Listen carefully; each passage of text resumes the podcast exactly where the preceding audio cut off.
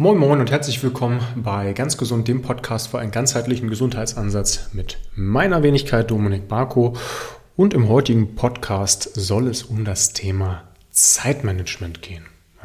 Ein aus meiner Sicht absolut unterschätztes Tool, denn Zeitmanagement brauchen wir, um den Tag effektiv ausgestalten zu können, um unsere To-Dos abarbeiten zu können, um aber auch unseren Tag mit Entspannung ausgestalten zu können und auch Spontanität mit in den Tag zu planen. Gleichzeitig auch mal zu gucken, tue ich mir was Gutes, lebe ich anhand meiner Ziele und kann ich das schaffen, was ich mir vorgenommen habe. Nicht weniger als das ist Zeitmanagement. Ja? Wie ich mein Zeitmanagement ausgestalte, wie ich das mit meinen Coaches mache und warum ich das für so sinnvoll halte, das erfahrt ihr im heutigen Podcast nach dem Intro.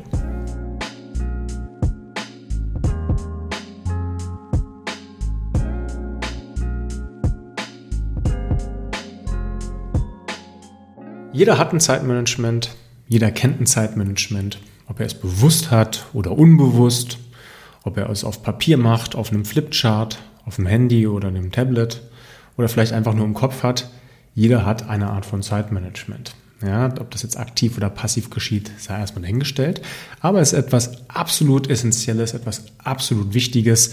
Und für mich war das ein absoluter Gamechanger und auch für ganz, ganz viele meiner Coaches, hunderte inzwischen, den ich beigebracht habe, immer als allerersten Step. Nummer eins, bevor wir loslegen, bevor ihr versucht, euer Leben zu ändern, implementiert ein gutes Zeitmanagement. Ich habe dazu tatsächlich nie Bücher gelesen. Ja, ich habe aber im Nachgang mir mal ein Buch Zusammenfassung angehört und das, was ich konzipiert habe über die letzten zehn Jahre, ist tatsächlich witzigerweise in ganz vielen Büchern so oder so ähnlich ähm, auch zumindest in Teilen mit implementiert worden. Das heißt, irgendwie habe ich mir Gedanken gemacht, die scheinbar sich auch Leute gemacht haben, die über das Thema Zeitmanagement ganz ausführlich nachgedacht haben. Und ähm, für mich gehört zu einem gesunden Zeitmanagement als allererstes, dass es einfach umsetzbar ist. Was bringt euch das beste Zeitmanagement, wenn ihr da eine Stunde morgens für braucht und am Tag vielleicht eine Stunde spart? Dann war es ein Nullsummenspiel. Ja, dann ist es nicht effizient und im Zweifel eher nervig und ihr lasst das. Für mich ist ein gesundes Zeitmanagement fünf Minuten am Morgen. Ja, ich mache das tatsächlich jeden Morgen und äh, erkläre mal ganz grob, wie ich das mache. Und Detail, das kann man dann gerne bei mir im Coaching erlernen, aber so kriegt ihr erstmal einen kleinen Überblick und könnt das für euch ausgestalten, wie ihr das möchtet. Als allererstes sollte man seinen Tag strukturieren und planen. Ja, nicht zu kleinteilig, nicht alle fünf Minuten, aber zumindest die großen Bullet Points, um mal zu sagen, ich fange an mit einer Morgenroutine, ich gehe dann ähm, ins Bad, mache mich fertig, ich gehe dann ähm, meiner Arbeit nach. Ich mache vielleicht noch mal was mit den Kids vorher, bringe die in den Kindergarten. Ich mache eine Mittagspause, ja? beispielsweise sowas auch einzuplanen, also sich auch was Gutes einzuplanen.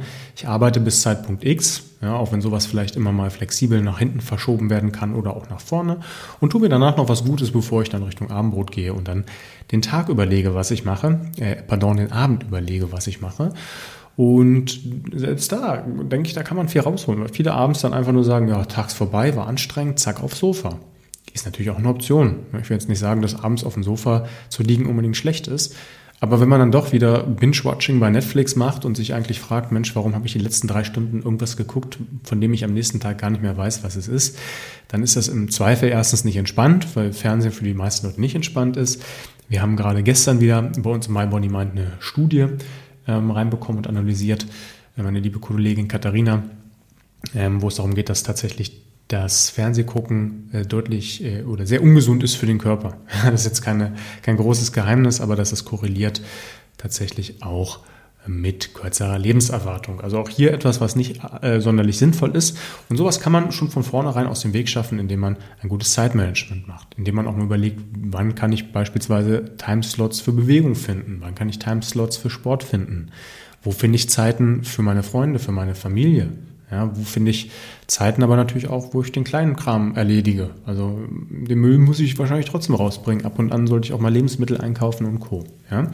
Wichtig ist auch, dass man eine Trennschärfe hinkriegt ähm, zwischen dem Thema To-Dos und den Sachen, die man nicht zwangsweise machen muss.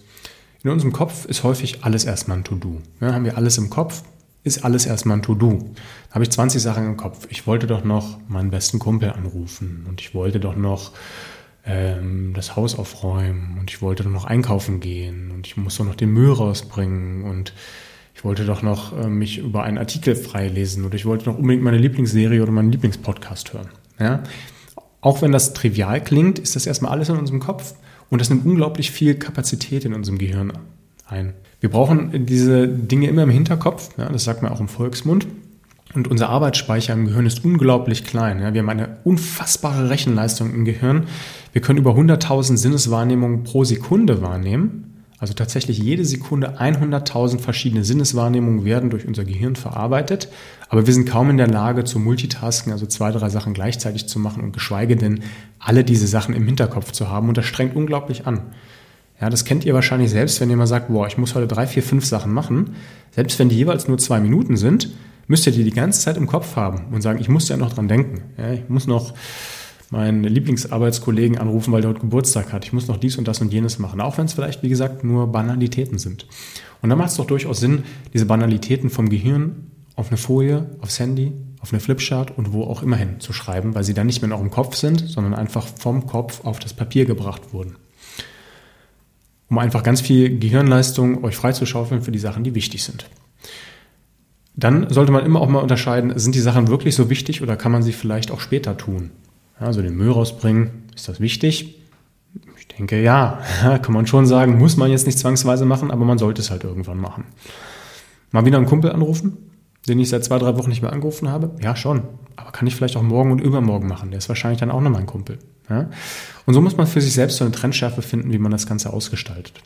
Also einmal den Tagplan, zu gucken, was sind die To-Dos, was sind die Sachen, die nicht so wichtig sind und was mir immer wichtig ist, ist, dass man äh, im Vorfeld auch mal überlegt, was hat man für Ziele im Leben, weil die ganze Tagesplanung sich anhand der Ziele manifestieren sollte. Ja, da kann man richtig tief auch mal reingehen in die Thematik und mal überlegen, was will ich denn eigentlich? Und das muss gar nicht realistisch sein, sondern einfach zu sagen, was ist denn das Ziel eigentlich? Wo will ich denn eigentlich hin? Ist mein Ziel, reich und erfolgreich zu sein oder ist mein Ziel, schmerzfrei zu sein? Ist mein Ziel, meine Probleme loszuwerden oder ein glückliches, erfülltes Familienleben zu führen? Ja, das sind ganz individuelle Ziele und das würde ich gar nicht werten wollen. Hm, vielleicht ist das Ziel von dir, dass du Präsidentin der Vereinigten Staaten wirst. Das wird zwar ohne US-Staatsbürgerschaft schwierig, aber es könnte ja ein Ziel sein und für alles gibt es Mittel und Wege. Nur man muss halt sein Leben entsprechend daran ausrichten. Ja, jetzt will ich nicht sagen, jedes Ziel kann erreicht werden. Äh, gibt es genug Podcasts, die sowas behaupten. ist nicht meine Meinung. Äh, aber letztlich äh, darf ein Ziel ruhig erstmal unrealistisch sein, bevor es dann in kleine Teile zerhackstückt wird und dann dazu führt, dass man es halt auch umsetzen kann. Mein Ziel war es immer, ganzheitlicher Gesundheitscoach zu werden und ich hatte einen Bürojob und war Schmerzpatient. Ja. Jetzt bin ich schmerzfrei und bin ganzheitlicher Gesundheitscoach, wahrscheinlich sogar der größte Deutschlands. So, von daher, es funktioniert. Also ich bin das lebende Beispiel und ich habe das wirklich bei ganz, ganz vielen Leuten gemacht, dass wir Ziele auch mal definiert haben und dann auch mal geguckt haben, wie kommt man dahin. Dafür braucht man halt ein gutes Zeitmanagement.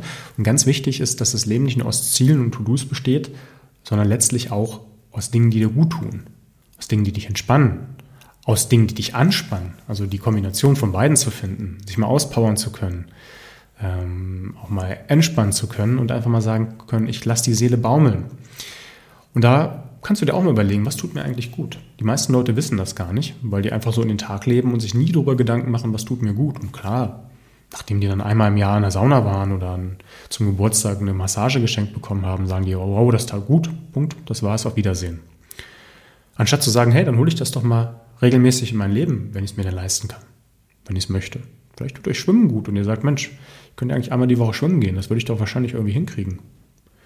Oder ihr habt eine Speise, die ganz besonders lecker ist, die aber eigentlich immer nur einmal im Jahr kocht. Warum denn eigentlich? Ja? Vielleicht tut euch ein Telefonat mit eurer besten Freundin, euren Geschwistern, euren Eltern, eurer Familie gut. Und ihr ruft trotzdem so selten an. Ja? Und hier kann man halt Mechanismen entwickeln, erstmal zu überlegen, was tut mir denn gut? Und im Nachgang auch mal darüber nachzudenken, wie schaffe ich das, das Ganze zu implementieren. Dass ich halt regelmäßig Sachen in meinen Tag einbaue, die gemacht werden müssen, die vielleicht nicht gemacht werden müssen, aber ich gerade die Zeit dazu habe und sie dann auch abarbeite. Und vor allen Dingen, und das halte ich für absolut essentiell, Dinge in den Tag zu planen, die einem auch gut tun. Und das nicht nur ab und an, sondern jeden Tag. Ja, weil das kostbar ist und weil man das Leben ja leben möchte, damit es einem gut geht. Da macht es doch Sinn, nicht nur Sachen zu machen, wo man dann langfristig sagt, ich habe irgendwas für die Rente eingespart oder hier halte ich alles am Laufen, sondern nee, mein Tag darf auch ruhig Dinge beinhalten, die mir selbst ganz egoistisch betrachtet gut tun und damit letztlich ja auch anderen zu kommen gerade Familie und Mitmenschen, wenn es einem selbst gut geht, dann strahlt man das auch aus, gibt das weiter und deswegen halte ich das für absolut wichtig und richtig. Wie gesagt, wie man das alles macht, das äh, ist natürlich euch überlassen. Ich habe da ein festes Konzept, das ich mit jedem Menschen durchlaufe und das hilft immer, um eine gute Anfangsstruktur auch in so ein Coaching, aber auch in so ein Leben zu bringen. Hm, oftmals wehren sich die Leute dagegen und wenn sie es dann implementiert haben, wollen sie nie wieder loswerden, ja, weil das einfach ganz viel Klarheit bringt, um auch einfach mal so eine Hausnummer zu nennen. Ich mache das jeden Morgen fünf Minuten und weiß deswegen dann, was ich von morgens bis abends mache. Ich tue mir was Gutes, ich arbeite meine To-Dos ab, ich bin dann zielstrebig und ich habe ganz viel Luft für Spontanität. Also auch das geht nicht verloren. Ihr könnt natürlich trotzdem spontan sein und so ein Tag kann auch immer mal umgeworfen werden. Zwei Kids, die ähm, klein sind noch, da kann es auch mal sein, dass der Kleine mal vom Kindergarten abgeholt werden muss, weil er krank ist oder dass irgendwas dazwischen kommt oder doch irgendwie ein Kumpel vor der Tür steht oder ein Telefonat reinkommt oder ein Termin abgesagt wird. Das ist ganz normal und das gehört auch mit zur Flexibilität, aber zumindest durch einmal ein Grundgerüst zu erschaffen, das halte ich für sinnvoll. Wenn ihr das auch erlernen wollt und gerade auch für das Jahr 2023, wenn ihr große Ziele und Vorhaben habt, dann macht es Sinn, das Ganze natürlich auch in ein gewisses Format zu gießen und das dann auch strukturiert anzugehen, dann meldet euch gerne bei mir bei meiner kostenlosen Beratung. Guckt gerne bei mybodymind.de und dort findet ihr dann die Möglichkeit, euch kostenlos von meinem Beratungsteam beraten zu lassen. Und wenn ihr dann Bock habt, mit mir, meiner Kollegin Katharina Kessel und meinem Kollegen Dominik Czerny in ein ganzheitliches Coaching zu gehen und dann hier einfach mal die ersten Monate des Jahres richtig gut eine Grundstruktur in das Leben reinzubekommen mit ganz, ganz, ganz vielen Themen, die jetzt zu ausufernd wären. Äh, lasst euch dann mal überraschen und von uns beraten. Das Ganze kostet, wie gesagt, nichts. Und ich würde mich freuen, euch im Coaching zu sehen. Haut rein, bleibt geschmeidig.